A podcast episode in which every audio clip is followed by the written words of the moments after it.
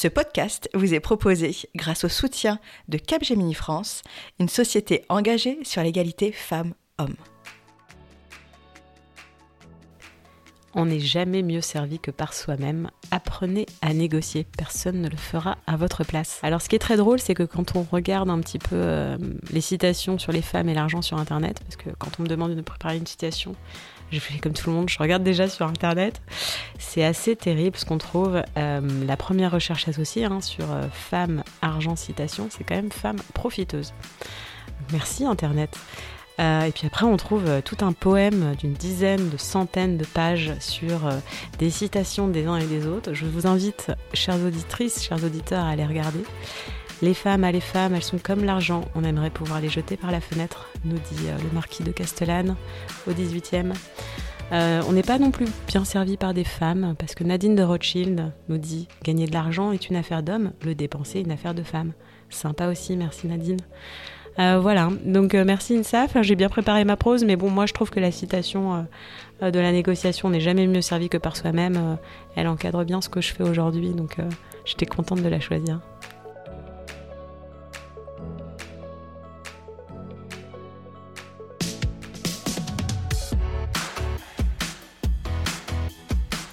Bonjour à toutes et bienvenue dans Ma Juste Valeur, le podcast référent en matière d'égalité salariale qui lève les tabous autour des femmes, de leur rémunération et de l'argent. Je suis Insa Felassini, juriste financier, experte et professeure de négociation de rémunération, militante pour l'égalité salariale, présidente de l'association Ligne France et créatrice de ce podcast. Pour cette nouvelle saison, j'ai décidé de faire un pas de côté et de prendre de la hauteur afin de comprendre les véritables enjeux que dissimule le tabou autour des femmes et de l'argent. Est-ce que la société a toujours tenu à l'écart les femmes de la sphère économique ou est-ce une construction de notre société contemporaine? Est-ce que c'est vrai que les femmes ont des difficultés à parler d'argent ou est-ce que c'est plutôt la société qui les censure lorsqu'elles s'emparent du sujet? Et puis comment font ces femmes qui semblent en gagner et être si à l'aise avec la question Comment ont-elles fait pour s'affranchir des attentes et du regard de notre société? Pour répondre à ces questions, je reçois deux fois par mois des femmes de tout horizon. Des autrices, journalistes, médecins, comédiennes, dirigeantes, femmes politiques, et ensemble nous allons démystifier la notion d'argent, puis esquisser des solutions pour conquérir ce dernier bastion du patriarcat. La liberté économique annonce et précède la liberté politique. Alors en avant toutes mesdames, et bienvenue dans ma juste valeur.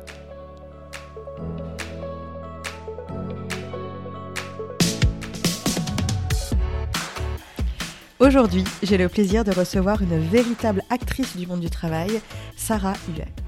Sarah est à la fois entrepreneuse, investisseuse et spécialiste du recrutement, puisqu'elle dirige Female Agency, une agence de recrutement et de services dédiée aux top talents féminins. Convaincue que le monde du travail n'évoluera qu'avec et par les femmes, elle poursuit cet objectif au sein de Leia Capital, un fonds de business angel composé de 14 femmes et qui a pour mission de financer des projets portés par des femmes et de démocratiser l'investissement au féminin. Bonjour Sarah. Bonjour Insaf. Merci d'avoir accepté mon invitation. Bah merci à toi de m'inviter, ça me fait très plaisir d'être là. Sarah, tu as cofondé A Female Agency après avoir passé trois ans au sein d'un fonds d'investissement, Partech, euh, que je connais très bien d'ailleurs. Hein. J'en profite pour saluer Marie, Reza et consorts. Qu'est-ce qui t'a poussé à quitter le monde de l'entreprise pour le monde de l'entrepreneuriat et surtout te spécialiser dans le recrutement des top talents féminins? Alors moi, quand j'ai rejoint Partech, j'avais déjà une, quand même une longue carrière derrière moi. J'étais passé en cabinet financier, j'étais passé dans des gros corporates, chez Thales, chez LVMH. Euh, j'avais déjà euh, un petit peu roulé ma bosse en France et à l'international. Et Partech, ça a été, euh, ça a été un coup de cœur avec l'équipe, bah, du coup que tu connais et que je salue aussi, Romain Lavaux qui m'a recruté et puis toute l'équipe. Et quand je les ai rejoints, en fait, je les ai rejoints pas du tout pour faire du recrutement, je vais t'en parler, mais pour gérer un campus d'innovation qui s'appelle le Partech Shaker, qui est leur campus d'innovation à Paris, où il y avait euh, tout un aspect euh, communauté, animer des communautés de fondateurs, de C-level, animer ce lieu. Donc un poste qui était très ouvert et finalement qui était très tourné euh, vers l'entrepreneuriat, vers les fondateurs, vers cet écosystème tech que je connaissais déjà depuis un moment parce que j'étais dans les équipes digitales avant chez, chez LVMH et, je bossais aussi de façon très rapprochée avec le fonds de, de, Bernard Arnault, Aglaé Ventures. Donc, le métier de l'investissement, j'avais aussi un passé en cabinet financier, donc ça avait du sens de rejoindre un fonds à, ce moment-là. quand je les ai rejoints, je savais quand même que ça allait être mon dernier poste salarié. Je savais que la voie pour moi, c'était la voie de l'entrepreneuriat. Ça faisait des années que j'avais envie de me lancer, mais j'avais pas encore, euh, j'avais pas encore le, le, tu vois, le momentum quoi. Et en fait, euh, ce momentum là, il faut pas le presser parce que si tu le presses, tu risques de te foirer parce que tu vas pas choisir euh, la bonne équipe, la bonne idée, le bon marché. Et donc finalement, j'ai pris ce poste en me disant, bah, c'est très bien, ça va être une très très bonne transition. si par tech, ça se passe super bien, ou pourquoi pas aussi évoluer dans le milieu de l'investissement.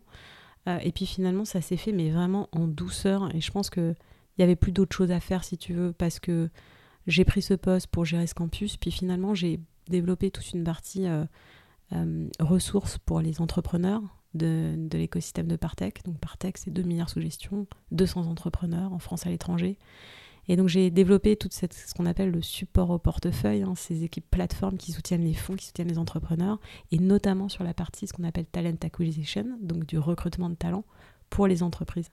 Donc j'ai développé un talent pool, un job board, des newsletters talents, et c'est ce qui m'a fait me dire que autant au niveau entrepreneur, et ça on le voit tous les jours sur LinkedIn, c'est souvent des jeunes hommes entre 30 et 35, euh, souvent... Euh, voilà, peu de, peu de diversité aussi ethnique et des origines, enfin toujours les mêmes types de personnes. Et donc au niveau C-level, il y avait le même type de personnes en fait. Il n'y avait pas de femmes.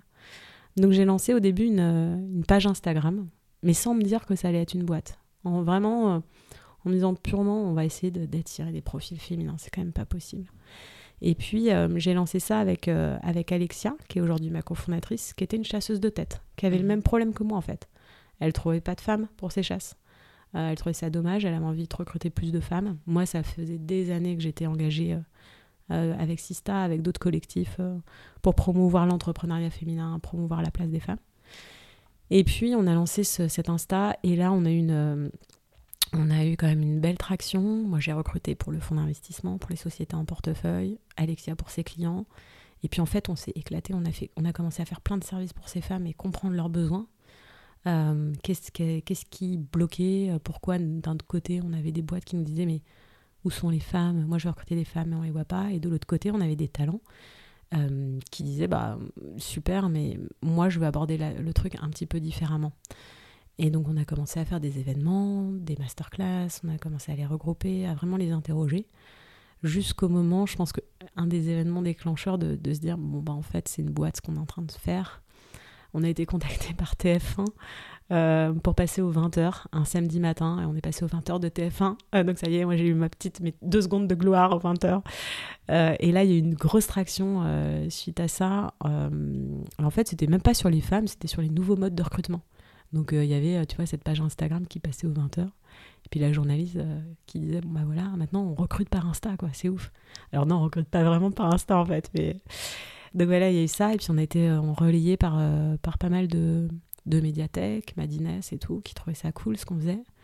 Et, euh, et, finalement, on s'est vraiment dit qu'il y avait un time to market, donc un, un momentum aussi à ce moment-là pour, pour vraiment tout donner sur, sur ce recrutement de top talent féminin, en se disant avec une, une approche que, tu vois, je, vais t'en parler, mais qui est vraiment sur mesure, qui est l'inverse finalement de tout ce que j'avais lancé chez Partech. Mhm. Euh, du côté plateforme. On n'est pas du tout une plateforme.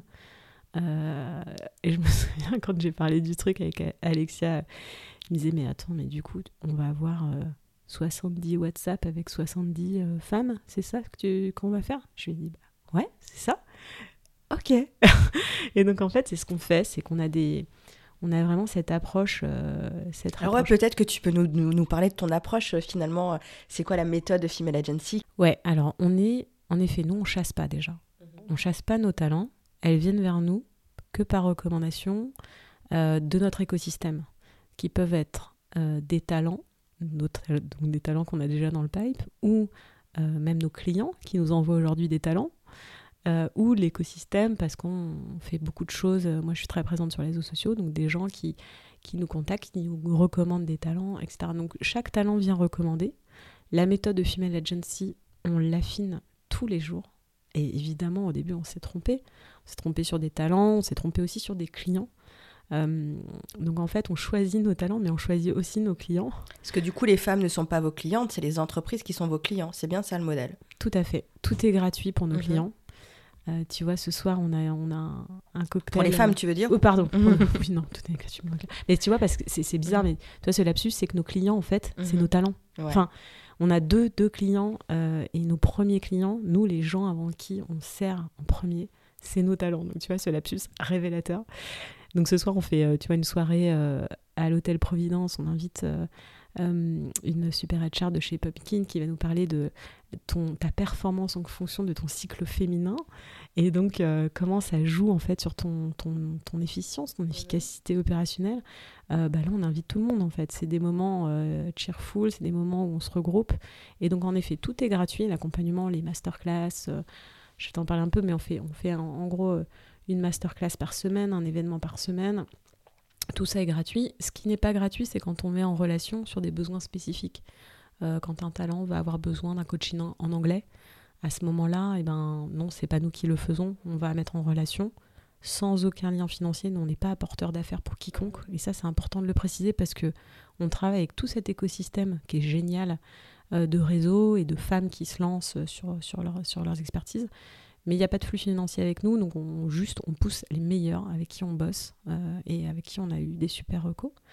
Donc tout est gratuit en effet euh, pour nos talents et nos clients, du coup les entreprises euh, sont, sont, on est uniquement au succès avec nos clients. Donc t'as pas de retainer, en gros tu prends pas trop de risques à bosser avec nous, si ce n'est que de trouver tes super talents. Mmh. Évidemment on n'a pas de clause d'exclusivité, Sinon, ça serait de la discrimination positive. Donc en fait, on pousse des candidates dans un process de recrutement qui est ouvert chez nos clients, où généralement, 8 fois sur 10, tu as des hommes. Et nous, on dit juste, bah, remettez, rééquilibrez la balance avec des talents féminins que on a nous. Euh, un élément important, c'est qu'au-delà de la mixité, on essaye de bosser la diversité aussi chez Female Agency. Donc je te disais, on a aujourd'hui une cinquantaine de femmes qu'on accompagne en one-one. Euh, et dans ces femmes, on a des femmes qui ont des âges différents, qui ont euh, des backgrounds différents. Donc c'est pas que de la startup nation. Euh, on adore les profils atypiques. Et moi d'ailleurs j'ai un profil super atypique. Hein. J'ai bossé en corporate, j'ai bossé en big four, dans le conseil. Après j'ai bossé en fond. Je suis entrepreneur. Demain je sais pas, mais j'aime tellement ce que je fais. Que je pense que je ferai jamais rien d'autre. et, et on a aussi des, des femmes qui ont des origines différentes. Et tout ça, c'est la diversité au global. De toute façon, c'est des sujets d'intersectionnalité, mais tu vois, la mixité ne doit pas cacher autre chose. Et, pour nous, c'est vraiment important de construire notre pipe aussi euh, sur ces sujets-là. Euh, et donc ensuite, on fait euh, des mises en relation les plus sur mesure efficaces possibles avec nos clients. Du coup, moi, le, ce que j'aimerais un peu creuser avec toi, c'est cette notion de talent féminin. Oui. Toi, tu es une spécialiste du recrutement, une spécialiste du recrutement des top talents, mais concrètement, c'est quoi un talent féminin? Tu vois, on entend partout, hein, ça c'est un peu galvaudé comme mot. Euh, comment il se définit? C'est quoi les qualifications, les compétences, le poste occupé, le poste envisagé? Bref, c'est qui qui décide qu'une femme va être un talent et qu'une autre ne le sera pas? Et est-ce que finalement, cette décision, elle se fait pas à partir de la femme elle-même? C'est super ce que tu dis parce que c'est exactement ça. En fait, euh, je pense que ce qui définit avant tout un talent, euh, en tout cas pour nous, c'est quelqu'un, une femme qui va avoir de l'ambition. Donc, euh, tu vois, terme un petit peu euh, galvaudé et tout, mais, mais on veut vraiment des femmes qui, qui sont très ambitieuses, qui, qui ont un projet professionnel, qui veulent aller très loin, qui connaissent souvent leur point B. Non, elles sont à un point A, elles veulent aller à un point B. Souvent, elles sont coachées par ailleurs, pas forcément avec nous, parce que nous, tu as compris, on n'a pas on n'est pas coach, hein, on ne fait pas du coaching, on est un petit peu entre le mentor, le coach, euh, le recruteur. Euh, donc l'ambition, c'est vraiment déjà l'élément clé. Après, on aime bien des femmes euh, qui ont un secteur et un métier évidemment bien développé, parce que là, c'est très facile pour nous de, travailler ce type de, de, talent avec des compétences spécifiques et une sectorisation. Ça peut être l'un des deux, tu vois. ça peut être une femme qui a bossé en, en corporate, euh, sur des métiers différents, mais qui a cette expertise fintech, en tout cas finance, et qui veut aller sur, euh, sur la tech, ou ça peut être euh, l'inverse, avec des métiers très différents, sans secteur et puis qu'on va accompagner. Ça, c'est ce que tu as fait. Mais l'aspiration, la première, ce que je te disais sur l'ambition, c'est vraiment déjà cette envie-là qu'on va essayer de, capter et qu'on va essayer de, se dire ouais, bah, en fait, c'est elle qu'on a envie parce que, parce que l'adaptabilité aujourd'hui, tu vois, je crois que c'est les, derniers chiffres, c'est 40% des métiers n'existent pas encore, ils sont là dans 10 ans, donc en fait, il faut juste des gens qui soit super ambitieux, mais surtout qui soit adaptable. Donc le dernier point, et c'est vraiment le truc le plus difficile. Et en fait, tout ce qu'on fait à côté de Female Agency, tous ces touchpoints qu'on a avec nos talents, c'est aussi pour ce dernier point, pour identifier les soft skills de nos talents. C'est-à-dire euh, tout ce qui va faire que ce talent, il va pouvoir être réactif, adaptable, avoir des, bonnes connexions et surtout sympathique, euh, une envie d'y aller, enthousiaste. Euh, et, tout ça, tu vois, c'est ce que recherchent aujourd'hui les entreprises pour lesquelles on travaille, c'est des talents. En fait, nous, les, femmes qui nous rejoignent dans la communauté, c'est des femmes avec qui on aimerait bosser. Et il n'y a pas un type de femme, en fait. Il y a plein de types de femmes où on se dit, bah oui, elle pour telle, telle raison, elle pour telle, telle raison.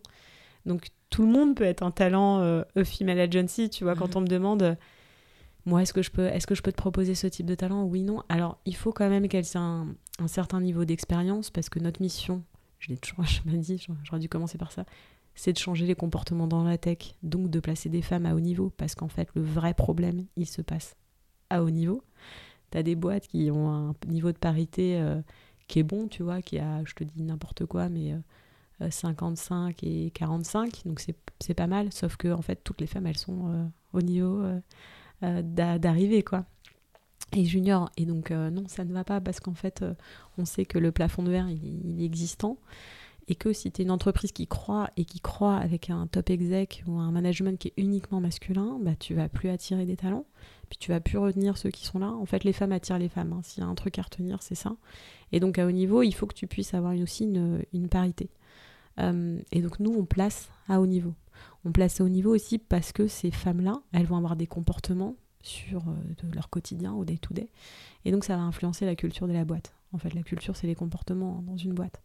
Donc il faut placer des femmes à haut niveau, il faut qu'elles puissent recruter aussi leurs équipes à haut niveau, et qu'on casse enfin ce, plafond de verre. Et donc après, on, ça, ça, découle en fait sur les inégalités salariales, parce que mhm. du coup, tu rééquilibres la balance aussi à haut niveau, et donc tu euh, travailles ces inégalités de salaire qui sont principalement au niveau, je crois que les derniers chiffres euh, qui sont assez accablants, c'est 23% euh, de différence de salaire entre une femme manager et un homme manager dans la tech.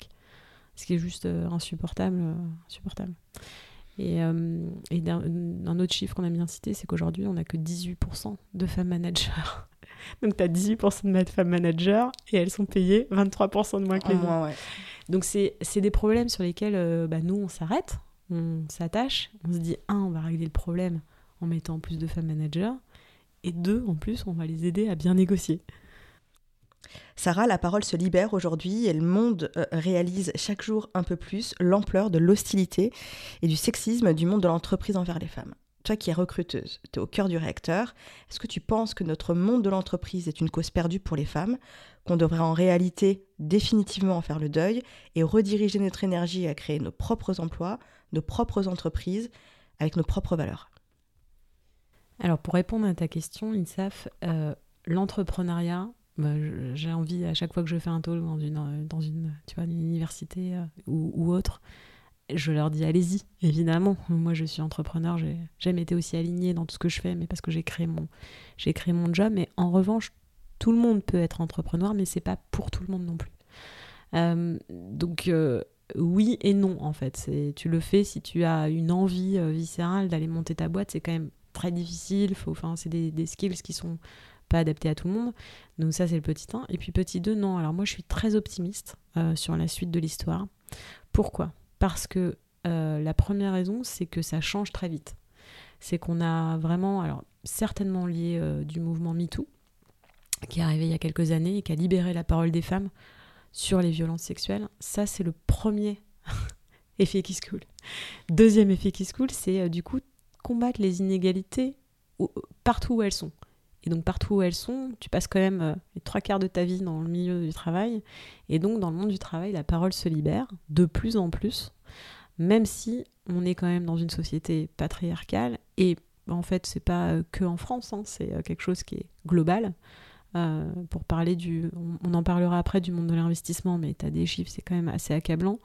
Où tu as 90% des décideurs qui sont des hommes dans les fonds d'investissement, donc ils décident de la suite de euh, l'innovation et l'économie de demain, c'est des hommes.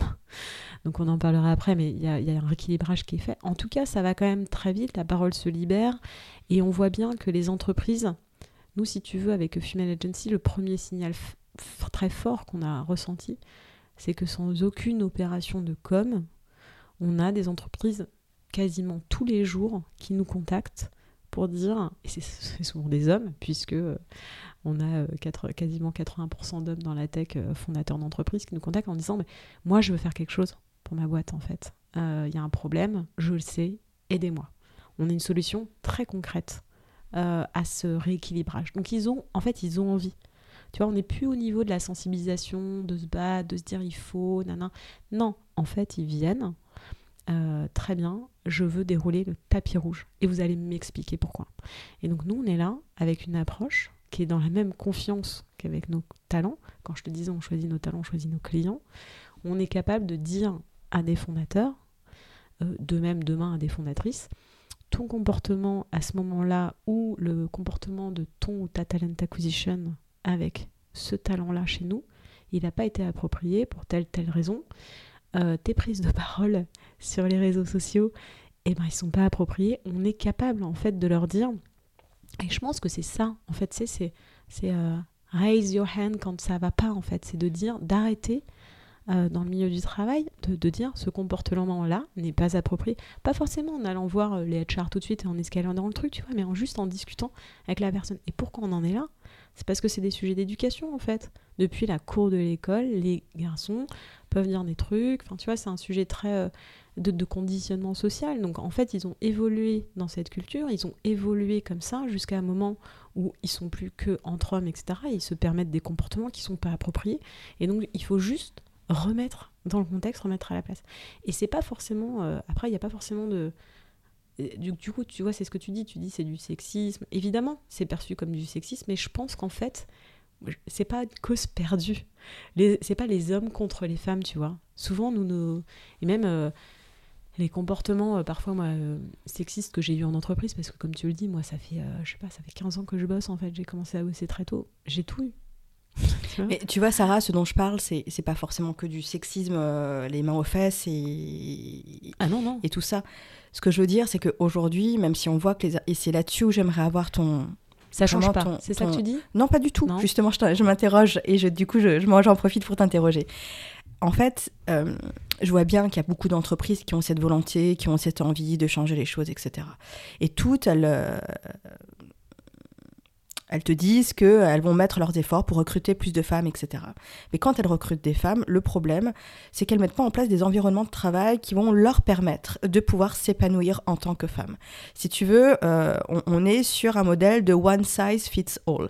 Et en fait, je, m'interroge du coup, euh, et du coup je t'interroge parce que tu es quand même une spécialiste du recrutement et tu parles avec elle quand même tous les jours, ce type d'entreprise, l'envie est là, on la voit, mais est-ce qu'il y a l'envie aussi de se mettre en mouvement? Est-ce que c'est bien de recruter des femmes, et recruter des femmes et dépenser des millions sur un talent euh, qu'on va former et qu'on va perdre dans les deux prochaines années? Parce que quand elle va vouloir prendre un jour de télétravail, on va lui dire non. Quand, on va, quand elle va dire bah, moi je veux un 4-5e rémunéré au temps plein, parce que j'ai envie de faire autre chose de ma vie que de bosser tout le temps et j'ai besoin de cette journée en plus, on va lui dire non. Et quand on va mettre en place des process qui sont pas du tout adaptés à sa vie, elle, de femme. Est-ce que toi, tu vois que ça, y a des choses qui changent profondément ou est-ce que c'est une cause perdue? Mais non, mais alors moi je vois tellement que ça change, mais pourquoi aussi? C'est parce que les, les, les fondateurs aujourd'hui, avant c'était pas des papas, maintenant c'est des papas en fait. Euh, les gens qu'on a dans les startups, euh, le, tu vois, l'âge, il est en train d'évoluer et ils évoluent avec nous. Donc tous ces sujets-là, et on est quand même sur un rééquilibrage des tâches euh, ménagères, sur un rôle du papa qui est de plus en plus présent. Donc tous ces sujets-là, ils sont, ils sont adressés, ils sont vécus aussi par les fondateurs, les gens à haut niveau. Donc ça, c'est le petit 1. Nous, on est aussi là pour désamorcer. Donc en fait, une fois qu'elles sont recrutées, nos talents, on continue la relation. On ne s'arrête pas là. C'est pas comme mhm. tout cabinet de recrutement. Tu me demandais ce, qui, ce qui nous différencie. Nous, elles deviennent alumni de Female Mhm. Agency. Elles continuent, d'ailleurs, c'est le premier truc qu'elles demandent. Elles me demandent ah, mais, mais je peux continuer à venir aux événements, vous allez continuer à venir Évidemment. Euh, elles sont à vie, en fait, au Female Agency, parce que bah, derrière, elles pourront certainement euh, revenir dans notre pipe, enfin, réévoluer avec nous euh, plusieurs années après. Aujourd'hui, on a 100% de rétention sur euh, tous les recrutements qu'on a fait. Les filles, elles restent. Ça montre que ça me fonctionne en fait. Et ça Ouais. montre que, tu vois, le suivi dans le temps et parfois, ce que tu dis, de désamorcer des situations. Parce que parfois, c'est les premières femmes qui arrivent en fait dans une équipe à haut niveau. Et euh, on est capable, nous, d'adresser ces sujets qui peuvent être euh, bah, euh, un environnement de travail, euh, euh, ces sujets euh, sur euh, euh, le temps plein, le temps partiel, ou même euh, des, des, des, des- trucs tout bêtes sur la parentalité. On travaille aussi avec des collectifs, tu vois, sur la parentalité. On travaille avec des réseaux de femmes qui font du, qui sont en coaching ensemble. Euh, donc, on, et qu'on peut aussi euh, mettre des accompagnements euh, sur ces sujets. Mais en vrai, et après, la tech, c'est un milieu très particulier. hein. Moi, je parle que des startups et des scale-up. On bosse pour quelques fonds d'investissement, un petit peu de, de grands caps de conseil et corpo. Mais c'est principalement ces structures, structures-là qui sont très agiles, très ouvertes. Et donc, non, moi, je suis plutôt euh, très optimiste. Et c'est vraiment, mais quand je te dis, mes tapis rouges, euh, principalement nous dans le B2B, donc c'est des fintechs, c'est des trucs qui sont dans la logistique, euh, des trucs que tu pourrais imaginer pas sexy pour des femmes, et nous elles adorent parce que c'est des talents qui adorent ces, ces secteurs-là. Euh, c'est vraiment comment je fais pour que mes talents ils, soient épanouis. Après, on a aussi quelque chose qui s'est passé, une SAF, depuis trois ans, c'est que le monde du travail tout, tout a été remis à plat avec le, la crise sanitaire. Donc le remote n'est quasiment plus un sujet. Travailler, à, tu vois, euh, prendre deux heures, euh, aller chercher tes enfants parfois à l'école, tout ça est devenu possible. Parce que euh, on n'est plus sur du présentiel à 100%, et ça, les femmes, elles adorent. Donc c'est pas... je pense que le- on est vraiment, tu vois, un moment du monde du travail qui est super intéressant, parce qu'on n'est plus sur des critères fixes, parce que ça change, et parce qu'en fait, les femmes et les hommes veulent, veulent autre chose. Euh, ils ont envie de s'éclater aussi, euh, aller, je sais n'importe quoi, mais aller jouer au tennis ou aller chercher leurs enfants euh, de temps en temps, euh, les accompagner à une sortie scolaire. tu vois, tout ça, c'est des choses qui sont, qui sont compliquées. On est, on est sorti, je pense, du, du truc, de, tu vois, de la, scalib- de la scalabilité avec des comportements nocifs. Euh, Enfin, nous, on n'a aucun client qui est dans ce, dans, dans, dans ce, dans ce truc-là. hein. Mais c'est peut-être aussi parce que vos clients, c'est vraiment les startups. Oui. Et je pense que effectivement, c'est pas les gros éléphants, euh, euh, les gros, euh, les gros mastodontes, ou même pas des mastodontes d'ailleurs, mais en tout cas, vos- vous vraiment, je pense que vos clients, c'est vraiment la nouvelle génération du monde de l'entreprise. Ouais. Et donc je pense que c'est là où du coup ton propos est vachement intéressant parce que aussi ça nous montre que, enfin, on n'a pas à faire le deuil et, et peut-être qu'aussi c'est des euh, secteurs dans d'activité dans lesquels on a plus intérêt en tant que femme à se diriger ou se rediriger, d'autant plus quand on veut vraiment, quand on a l'ambition et qu'on veut, euh, veut évoluer dans sa carrière. Alors juste pour te reprendre là-dessus, je suis d'accord avec toi, mais je pense que tout ça, c'est des exemples pour ces gros mastodontes et que eux n'auront pas le choix d'aller sur cette flexibilité, sur cette agilité pour attirer et retenir des talents. Moi, je suis quand même partie du plus gros groupe français. Jamais je ne cracherai dans la soupe sur les, tu vois, sur les postes que j'ai eus euh, chez LVMH, mais ils n'ont pas su me, retenir. Je suis partie, euh, j'ai tout rendu. J'ai rendu euh, l'Amex, le 13e, le 14e mois, tout ce que tu veux, Platinium, machin, pour repartir voyager en éco avec moins de salaire, mais, mais, mais mille fois plus d'éclate. Donc en fait, et là aujourd'hui, je suis, tu vois, je suis, je suis au chômage parce que je monte ma boîte. Donc tous ces talents-là, c'est le, le nerf de la guerre, hein, ils n'arriveront plus à les attirer ni à les retenir s'ils n'évoluent pas. C'est sûr. Et là où j'aimerais aussi aborder du coup la question de l'argent au travail et l'argent dans le recrutement, euh, la principale difficulté qu'on rencontre aujourd'hui, euh, c'est que euh, lorsque des recruteurs ou des recruteuses discutent avec des talents, ou en tout cas avec des gens qui, euh, qui ont cette volonté-là de, de se faire employer, euh, il y a vraiment ce malaise sur la question d'argent. Tout le monde a peur de parler d'argent. Il y a beaucoup de recruteurs ou de recruteuses, en tout cas on va parler d'agences de recrutement. Quand elles recrutent, euh, elles imposent, un rapport de force, un rapport de domination euh, envers le recruté. Et pas que des agences de recrutement, hein, on parle aussi des RH. On voit très bien que, que le métier RH doit être changé en profondeur parce qu'il y a des comportements qui ne peuvent plus être acceptés et qui ne sont pas acceptables.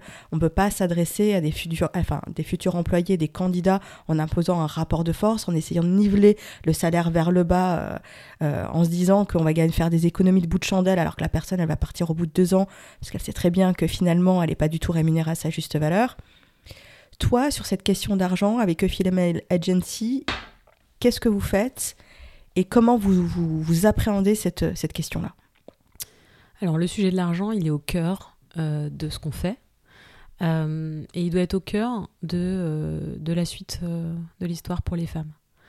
C'est, on nous a pas appris ça. on nous a pas appris à parler d'argent, mais aussi c'est culturel. Hein. En France, on parle beaucoup moins d'argent que dans d'autres cultures, mais encore plus pour les femmes. Donc malheureusement, c'est un sujet super tabou.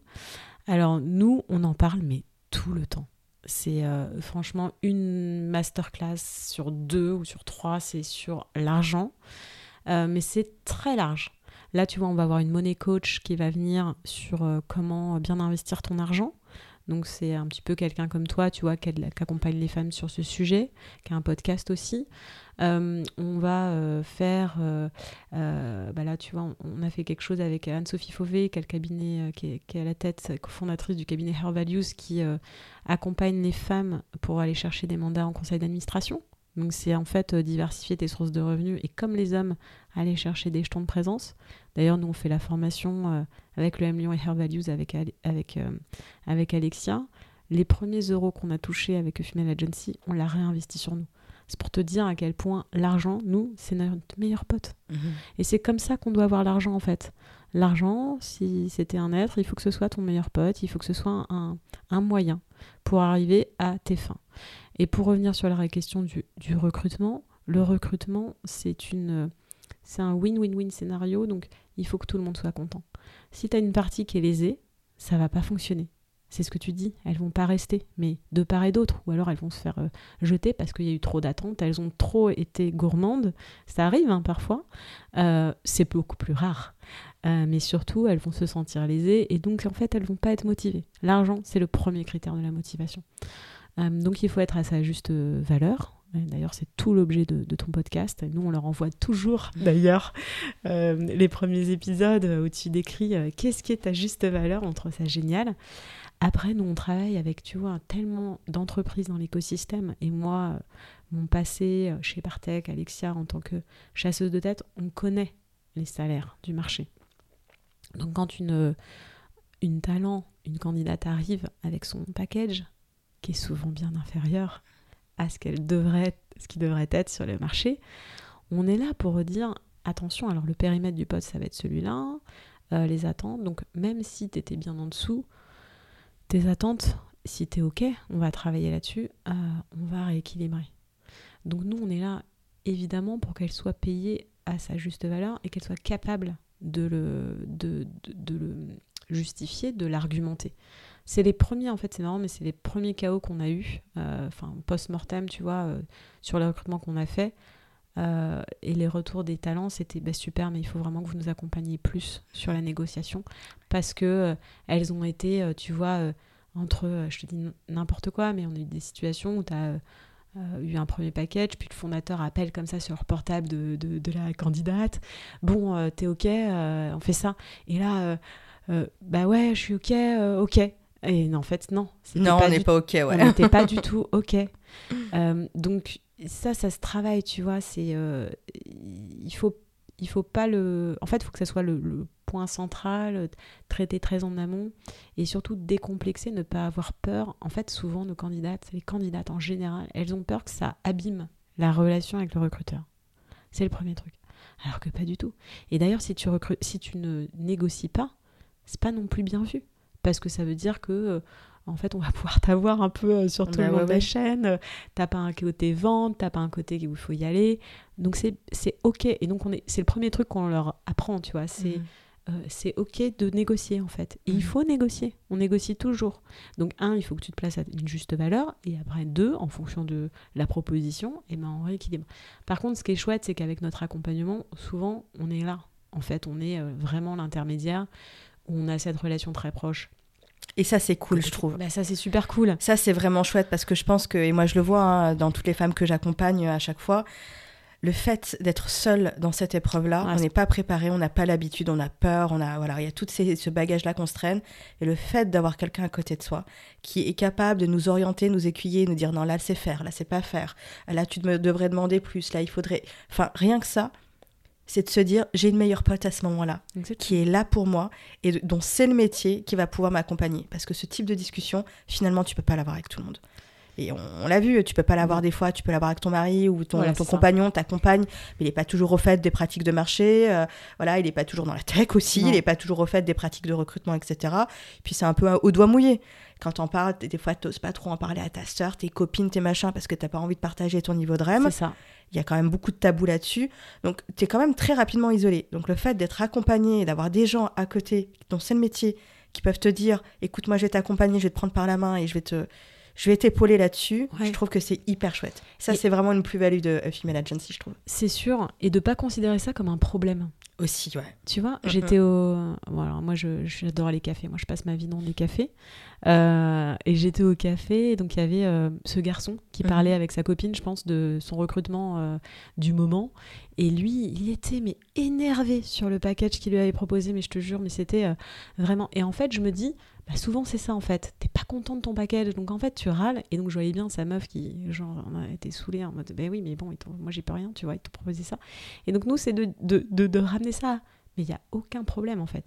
Tu vois, c'est ok, ils t'ont proposé ça parce qu'en fait, c'est la négo. Donc, c'est la première partie. On va travailler de ça. Donc, hop, nous, on prend l'intermédiaire. Ça y est, le jeu commence, quoi. Enfin, nous, on est là. Waouh C'est le moment où ça devient le plus excitant parce que c'est quasiment fait, en fait. On les rassure, on est là. Mais Mhm. ils t'ont fait une proposition. Ça veut dire qu'ils l'ont pas fait à quelqu'un d'autre. Donc, rassure-toi, déjà, c'est fait. Maintenant, on va essayer d'en tirer le meilleur parti pour toi, pour la boîte. Faut pas y aller trop parce que bah, après, sinon, euh, si t'es attendu à des niveaux de REM de dingue, euh, ça va pas être chouette pour ton arrivée. Euh, faut, que ça, faut que ça soit euh, du win-win, tu vois. Oui, et puis il faut que ce soit la juste valeur d'un profil comme. Enfin, tu vois, les données de marché, elles sont là pour ça aussi. Mm. hein. Et je pense que franchement, le fait, là où, à mon sens, hein, vous avez vraiment une plus-value Female Agency, et c'est pour ça aussi que j'avais envie de t'inviter, Sarah, c'est parce qu'en général, quand on est dans un process de recrutement, on a le sentiment qu'il n'y a personne de notre côté. Ouais. Le recruteur est du côté de son client, Ouais. euh, l'ARH est du côté de son client, qui par définition est, euh, est l'entreprise qui recrute. Et en fait, le candidat ou la candidate, elle a personne de son côté. Et Ah du coup, soit elle a suffisamment euh, conscience euh, que c'est quelque chose de difficile, elle se fait accompagner par quelqu'un dont, dont c'est le métier et par une coach ou un coach, soit elle est complètement euh, livrée en pâture et en fait, elle ne peut euh, s'en remettre qu'à elle-même. Et là où je trouve que c'est chouette avec Female Agency, c'est qu'on sent que vous êtes du côté de vos talents. Ouais, Et ça. donc, y a, si à un moment donné, il faut aller voir le recrute, enfin, voilà, voir le client, lui dire, écoute, là, tu as packagé quelque chose à X, mais la réalité du marché, c'est Y plus Z. Si tu vas avoir un talent, mec, faut t'aligner euh, à la pratique de marché, au salaire du marché. Et ça, tout le monde n'est pas à l'aise à le dire quand on est un- un- une candidate. Donc ça, je trouve ça chouette. Ouais, puis c'est ça. nous, franchement, euh, c'est ça. C'est ce que tu dis. C'est nos premiers clients sont nos talents. Mais pourquoi? Parce qu'en fait, elles sont prescriptrices. C'est une communauté. Je pense que tu, l'as compris. Donc elles sont prescriptrices de tout ce qu'on fait. C'est elles qui vont parler nous. Nous, on est on fait que du bouche à oreille, c'est comme ça que ça fonctionne le mieux, c'est des talents de dingue, elles vont parler à leurs autres talents de dingue dans leur propre communauté, tu vois, on a des, talents aujourd'hui qui sont à New York, qui sont à Dubaï, qui sont à Singapour, qui sont à Lisbonne, qui sont d'origines différentes dont je te parlais, et elles ont leur propre communauté qui nous intéresse.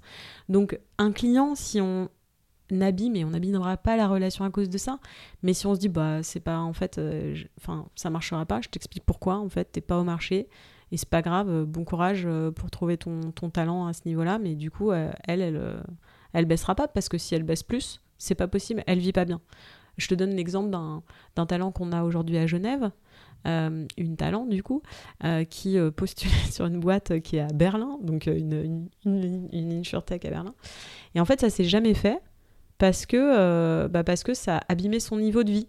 Donc on a dû expliquer à, nos, à notre client euh, que c'était pas possible en fait. Tu peux pas recruter euh, en Suisse si t'as pas ce, ce niveau-là. Donc Et oui, ouais. on est là pour aussi éduquer nos clients à dire bah, c'est bien de, de vouloir recruter partout, mais tu peux pas recruter à même salaire partout. Euh, et c'est pas possible, c'est pas que les gens sont gourmands, c'est que sinon ils ne vivent pas bien euh, localement. Donc parfois on est là pour, pour éduquer. Il y a des gens qui font des- un boulot formidable sur le sujet. Euh, et je souhaite citer Virgile avec son outil Figures, euh, qui est aujourd'hui bien utilisé par les entreprises françaises. Euh, j'espère qu'il va se développer bientôt en Europe. Qu'est-ce que c'est cet outil? Est-ce que tu peux nous en dire plus? Ouais, bah, c'est un outil qui permet de, de, de, voir des niveaux de salaire en fonction de ton niveau de, sectori... de, de seniorité par métier et aussi euh, par stage de la boîte. Donc, tu es en série A, tu es en early stage, tu es en série B, euh, tel niveau de métier et tu vois en fait où tu te situes parmi euh, d'autres entreprises comme la tienne. Donc, tout est Mhm. anonyme, euh, mais ça te donne au moins un range pour dire, euh, au moins côté recruteur, bah voilà, oui, on n'est pas dans le range, quoi. Donc, nous, on, on est très prescripteurs de, tristes de leur solution. On leur dit, bah voilà, il y a ça. Il y a d'autres ben- benchmarks hein, qui existent au niveau international qui sont géniaux. Donc, tous ces benches, ça doit aussi éduquer les, les, les recruteurs. Après, il y a un autre élément aussi, ils savent, c'est que les salaires ont pris entre 20 et 25% sur certaines fonctions depuis six mois avec les levées de fonds annoncées. Donc nous, on est très contents euh, dans le Mhm. mais parfois les clients n'ont pas euh, suivi, euh, suivi ça. Ouais. Donc c'est vrai qu'on a une inflation euh, des niveaux de salaire et Puis il y a le coût de la vie aussi. Hein. et il y a le coût de la vie. Mhm. Et euh, avec la crise qui s'annonce, ben en fait ça va être de plus en plus compliqué. Donc ouais, c'est pas un niveau de, gourmandise. L'argent doit être au centre des préoccupations et au cœur de la négociation euh, d'entreprise. Je pense qu'on le avec une entreprise, je pense qu'on le fait bien et on le fait de mieux en mieux. Parce qu'on connaît des gens comme toi aussi. Mhm. Euh, Il y en a d'autres qui font un travail admirable. Il y a euh, beaucoup de médias qui sortent aujourd'hui sur l'argent et les femmes. C'est hyper excitant ce qui est en train de se passer. Ouais, c'est génial. Le momentum là qu'on connaît là-dessus, c'est. euh, Ouais, tu vois, mais c'est pareil, c'est le même momentum en fait. C'est ok, ben en fait, on va tout en parler. On va tout en parler ensemble, on va tout se libérer la parole sur le sujet. Et donc, tu vois, mon travail avec l'IA Capital, c'est ça aussi. Mais Alors c'est super parce que c'est une transition formidable pour les IA Capital parce que je voulais en parler. Alors du coup, euh, on connaît un peu les IA Capital euh, sur ce podcast puisqu'on a reçu Camille Coignac euh, qui fait partie des, qui est une des 14 business angels qui fait partie de, de l'IA Capital. Tu en fais aussi partie, Sarah.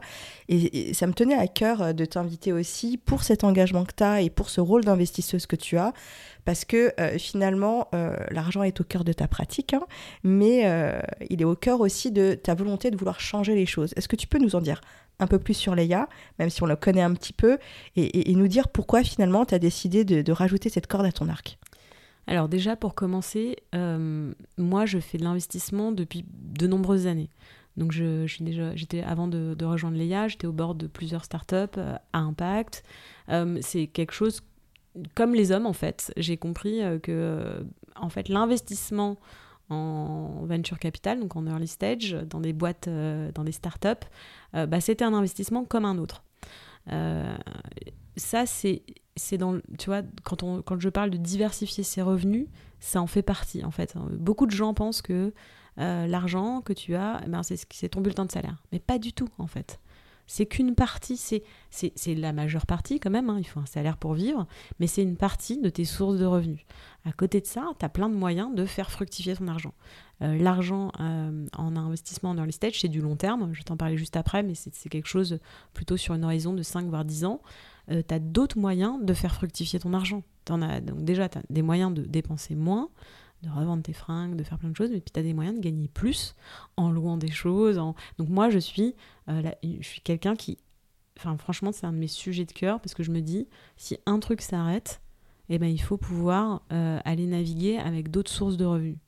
Donc la diversification euh, de, de, de- de son argent, c'est vraiment au cœur de, de mon état d'esprit, de ce que je fais. Donc je, je suis toujours dans des bons plans, je suis toujours à revendre des trucs. à- Alors du coup, tu optimises tout ça. Est-ce que tu peux nous partager des trois tips? Parce que ça m'intéresse C'était pas l'objet du podcast, mais on va quand même en parler parce que j'adore partager des tips bah, et en vois- apprendre aussi. Bah ouais, bah tu vois par exemple la formation qu'on va faire avec Alexia, je- on la paye, Mhm. mais c'est pour faire fructifier nos, mes revenus. Demain, je veux pouvoir avoir en effet des jetons de présence euh, pour être au bord d'une PME, d'une grande entreprise, etc. Un moyen de diversifier. Ouais. Deux, je suis prof à Dauphine. Bah, c'est pas grand chose, mais euh, c'est un autre moyen de fructifier. Euh, trois, j'ai investi dans une maison euh, en Normandie avec mes parents et, et mon mec. Euh, on la loue, mais je suis, j'adore, c'est un, un délire. Euh, j'ai, aussi, je me suis formée aussi là-dessus euh, sur la gestion de maisons d'hôtes et tout. Mhm. Donc je fais fructifier cet investissement. En fait, je fais fructifier tout ce qui peut être fructifiable Mais c'est génial. dans ma vie. Mhm. Euh, mais parce que en fait, c'est c'est vraiment dans se dire dans, dans le milieu d'uncertainty, d'incertain, tu vois, de, de incertain dans lequel on est, se dire de dépendre totalement d'une seule source de revenus, ça n'a pour moi vraiment aucun sens. Euh, il faut pouvoir un avoir être multi euh, tu vois multi compétences et pouvoir développer ces compétences et se dire bah, a un robinet qui se ferme tout, tout ne se ferme pas. Et donc euh, l'investissement dans des startups c'était aussi euh, pouvoir développer d'autres compétences et pouvoir investir à long terme pour potentiellement se dire bah, je vais faire une exit intéressante. Donc l'IA Capital c'est un morceau de finalement mon état d'esprit sur euh, la diversification de, de, mes revenus. Là, c'est top parce que tu, tu, tu, tu mets pas ces mots dessus, mais finalement, c'est bien ça. Tu as une intelligence financière. Ah bah oui, complètement. Et ça, c'est hyper important. Et moi, c'est ce que j'essaye de faire aussi avec ma juste valeur et d'apprendre un peu aux femmes, c'est de leur dire développer votre intelligence financière. Parce que finalement, faire fructifier son argent, créer de l'argent, Vraiment, hein, en fabriquer. Ça ne veut pas juste dire euh, je vais aller euh, négocier ma rémunération, avoir obtenir 500 euros qui vont être imposables et au final dans ma poche j'aurai 150 balles. C'est ça. Euh, j'aurais passé toute beaucoup de temps, d'énergie et aussi d'argent à essayer de décrocher de l'argent qui finalement va être réduit à peau de chagrin. C'est important, c'est très important, mais il n'y a pas que ça. L'idée aussi, c'est de se dire, en fonction de ses moyens, on peut, comme tu disais, diversifier ses sources de revenus et faire preuve d'intelligence financière. Et ça, c'est hyper important. Oui, il y a ça. Et moi, euh, je rajouterais, donc, je te parlais d'investir, l'investissement sur soi, mais chères auditrices, chers auditeurs, c'est le meilleur investissement que vous pourrez jamais faire. Moi, j'ai fait des formations, enfin, que je me paye depuis 10 ans euh, je me forme à des sujets très précis. Je te parlais de formation euh, sur la maison d'hôte. Euh, j'ai fait une formation en permaculture parce que j'en sais rien du tout sur ce qui va se passer. Tu vois, je suis quelqu'un qui, qui, me dit, bah, au moins j'aurai ces compétences-là. alors ça peut être, paraître un peu bizarre. j'ai fait une formation en œnologie il y a quelques années. là, je fais cette formation en, de conseiller d'administration. En fait, c'est que des petites cordes à mon arc. Donc, investir sur soi, c'est super important. Investir sur son bien-être quand je te parlais de tout ce qu'on fait pour nos, mhm. pour nos talents, euh, on va jusqu'à faire du yoga ensemble.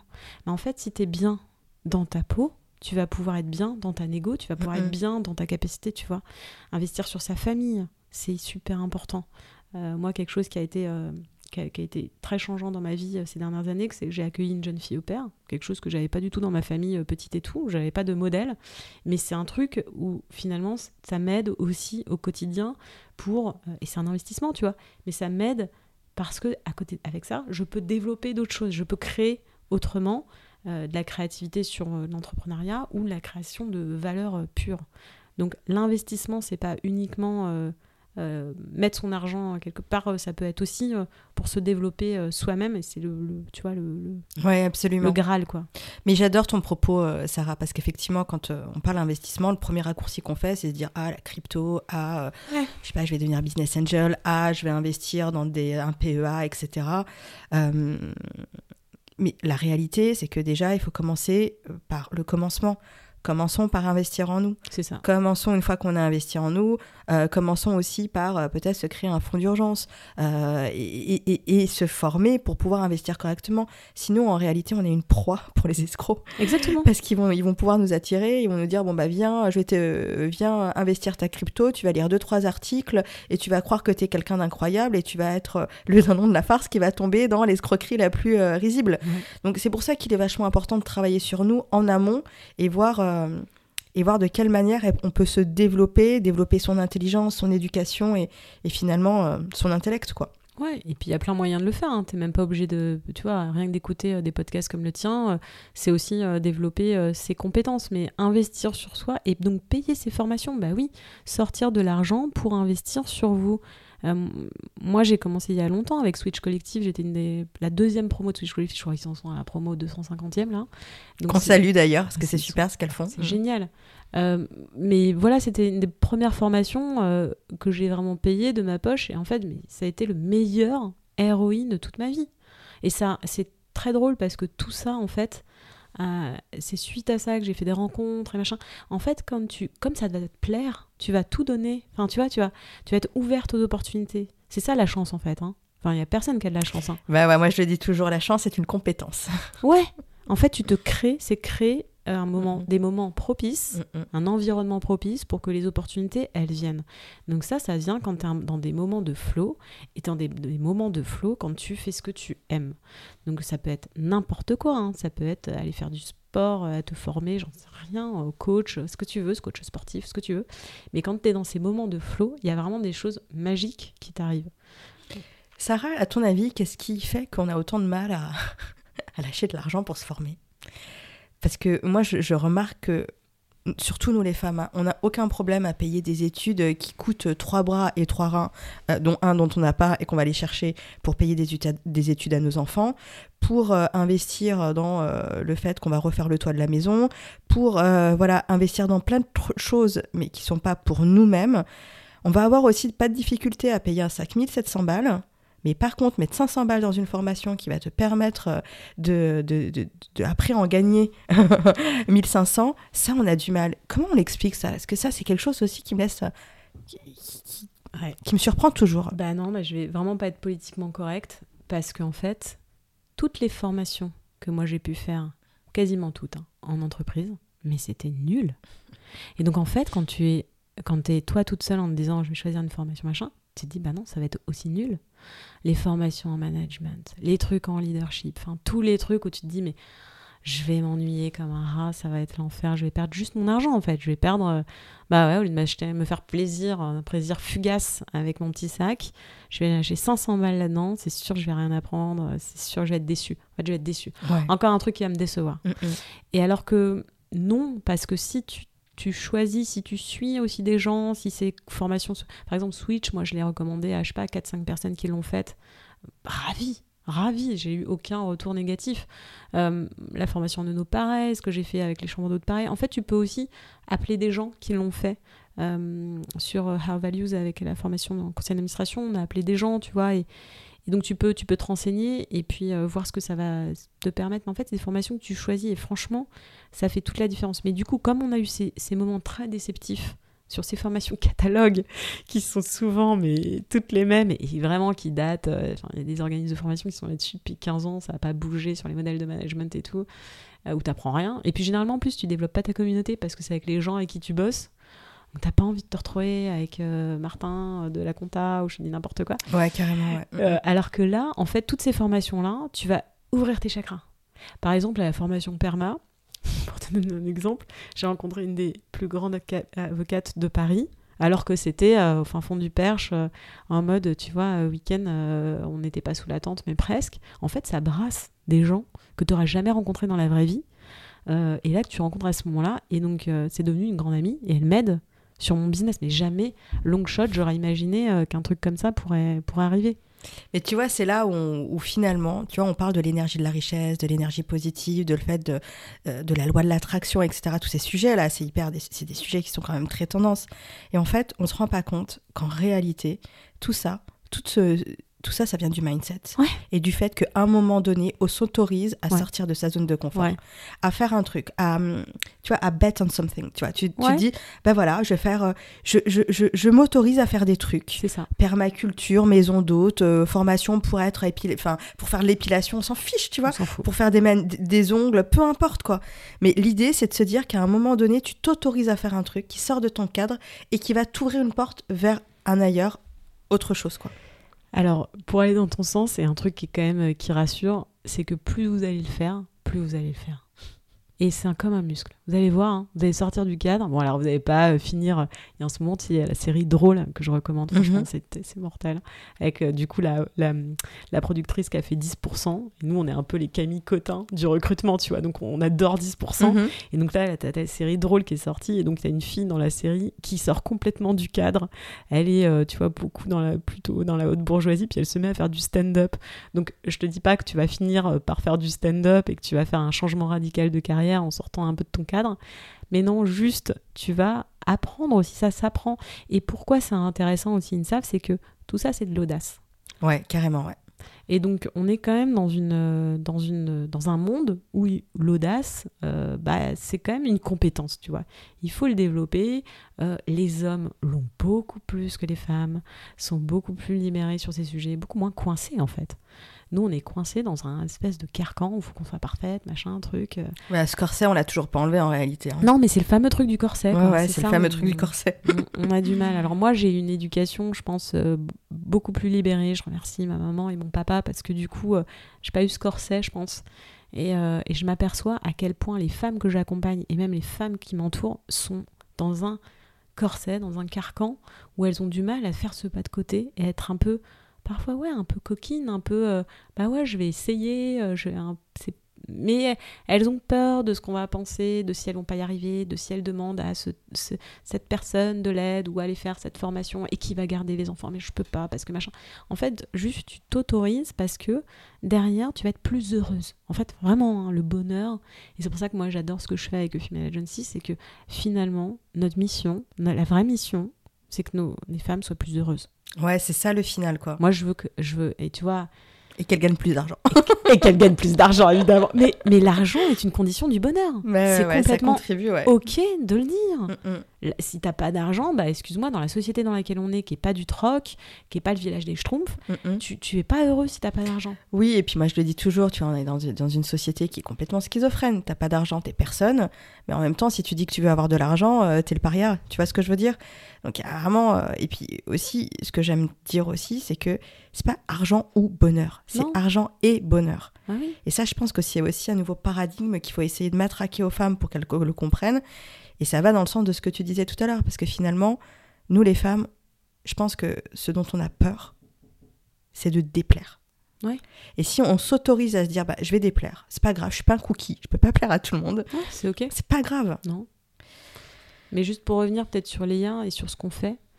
Euh, donc Léa, c'est ça, et pour, euh, pour te revenir sur ton, le pas de côté, au-delà de faire fructifier notre argent, et, etc., et c'est super, euh, c'est aussi, moi ça m'a peut-être certainement, ça va beaucoup plus m'apporter d'avoir rencontré 13 autres femmes qui sont génialissimes. Bah, T'as vu Camille, euh, peut-être que tu vas rencontrer encore d'autres de la team. Il y a moyen. Émilie, euh, il y a moyen. Il y a moyen. Euh, voilà, qu'on qu'on- qu'on leur personnalité, qui sont géniales. On est tellement différentes et pourtant, il se passe des choses fantastiques entre nous. Parce que justement, il y, a ce, il y a cette étincelle, il y a cette volonté d'apprendre, mais on est devenu. Enfin, moi, je venais du monde un petit peu de l'investissement, parmi les 14, mais on n'était pas toutes des férus d'investissement. Mais je peux te dire que là, tu nous parles de bridge, de LOI, de BSR, de ce que tu veux, en quelques mois, mais la, compétence, on a, on a exécuté en mode, euh, tu vois, en mode euh, work, euh, workstream de, de boulot et tout. On a, on a fait un travail de dingue et on est devenu, pas des expertes, hein, mais justement, on est encore dans l'économie réelle. On est ancré, tu vois, dans, on a tout notre job à côté. On fait de l'investissement parce que ça nous nourrit et parce qu'on nourrit aussi les entrepreneurs qu'on accompagne. Donc il y a vraiment un côté give back et aussi euh, se nourrir entre nous, notre réseau, d'aimer ce qu'on fait, d'aimer apprendre. On apprend trop de trucs. Mhm. Tu vois, tout ça, c'est. euh, Et donc, ça, la deuxième mission, donc la première mission de l'IA, c'est évidemment d'investir dans les projets féminins qui sont sous-investis aujourd'hui, parce que je te parlais des 90% d'hommes qui sont euh, dans les fonds d'investissement aujourd'hui. Et donc, évidemment, si tu lances des projets, mais pas forcément Femtech, si tu es une femme, tu as moins de chances, mille fois moins de chances d'être, d'être financée. Donc, ça, c'est la première mission. Mais la deuxième mission, qui est aussi importante que la première, c'est d'en parler et de donner plus envie à d'autres femmes, donc de démocratiser l'investissement au féminin, et donc de leur dire, mais vous aussi, venez poser vos lignes. Venez euh, euh, soit monter comme nous euh, votre boîte, rejoignez-nous parce qu'évidemment on pense déjà à d'autres choses avec l'IA Capital, mais allez-y quoi. Enfin, c'est en fait c'est génial, c'est Mhm. trop bien. Et en plus, je vais te dire, je pense qu'on le fait le mieux que les hommes. Donc euh, tu vois, on a on a on a cette capacité de de- de- d'y aller à fond. On est hyper consciencieuse. Enfin, tu vois, on fait les choses super bien. Donc euh, euh, je pense que ça, ça a vraiment beaucoup d'avenir. Et donc, nous, on a envie d'être, pas forcément ce modèle, mais de donner l'envie à d'autres d'y aller. Ouais, c'est super. Eh ben Sarah, merci beaucoup. Eh ben, merci à toi. Alors, deux choses. Je termine toujours mon, mes épisodes euh, par poser cette question, même si je connais la réponse. Quelle est ta relation avec l'argent Ami ou ennemi? Bah, c'est ami, évidemment. Euh, moi, je m'entends très bien avec l'argent. J'en Mhm. parle euh, beaucoup, euh, sans être, tu vois, tout le temps sur mes comptes. C'est pas, je suis pas du coup obsessionnelle Mhm. avec l'argent, mais le faire fructifier, mais toute petite. Moi, j'ai toujours aimé, euh, tu vois, j'étais dans les brocantes, je revendais des trucs. Enfin, je suis très très libérée avec ma relation avec l'argent, et l'argent c'est un moyen et une des conditions de, de mon bonheur. Donc, vraiment ami. Et la dernière question, parce que je pense que toutes les auditrices sont en train de se dire c'est cool tout ça, mais comment on fait pour rejoindre A Female Agency? Ah bah alors là, rien de plus simple. Euh, Il y a 1000 réseaux. Donc, soit vous me contactez sur LinkedIn, euh, Sarah Huet, et euh, vous m'envoyez un petit, un petit message. Sur Instagram, on a aussi pas mal de femmes qui nous contactent sur l'Instagram de, de A Female Agency. Donc, vous nous trouvez sur Insta. Et puis, sinon, vous m'écrivez un mail, sarah, s a r a h at Merci Sarah, c'était un plaisir. Merci à toi, Insaf. À bientôt. À bientôt.